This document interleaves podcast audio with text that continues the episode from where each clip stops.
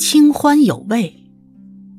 一，一个人以浊为欢的时候，就很难体会到生命清明的滋味；而在欢乐已尽、浊心再起的时候，人间就愈来愈无味了。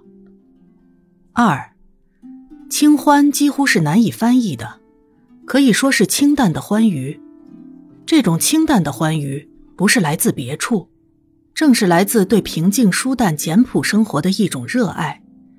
当一个人可以品味出野菜的清香胜过了山珍海味，或者一个人在路边的石头里看出了比钻石更引人的滋味，或者一个人听林间鸟鸣的声音，能感受到比提笼遛鸟更多的感动，或者体会了静静品一壶乌龙茶，比起参加喧闹的晚宴更能清洗心灵。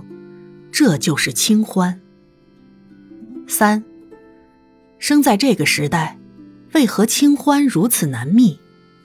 眼要清欢，找不到青山绿水；耳要清欢，找不到宁静和谐；鼻要清欢，找不到干净空气；舌要清欢，找不到了容蒿笋；身要清欢，找不到清凉净土；意要清欢。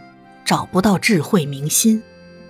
如果要享受清欢，唯一的方法是守在自己小小的天地里，洗涤自己的心灵。因为在我们的世界，拥有愈多的物质，我们清淡的欢愉就日渐失去了。四，第一流人物是什么人物？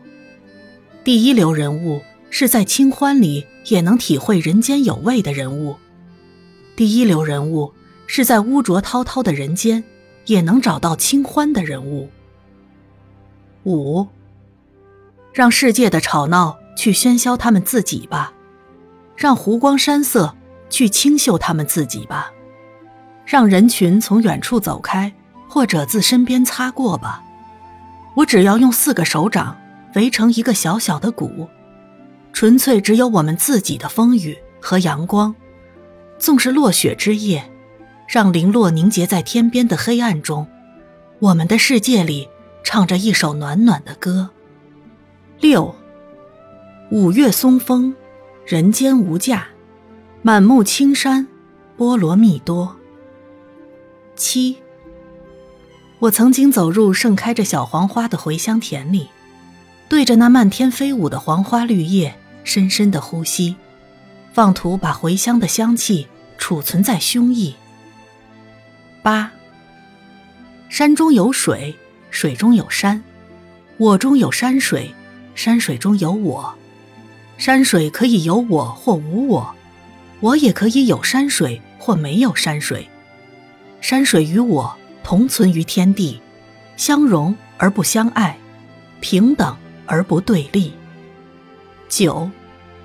你有想过到办公室的顶楼看一夜的星星吗？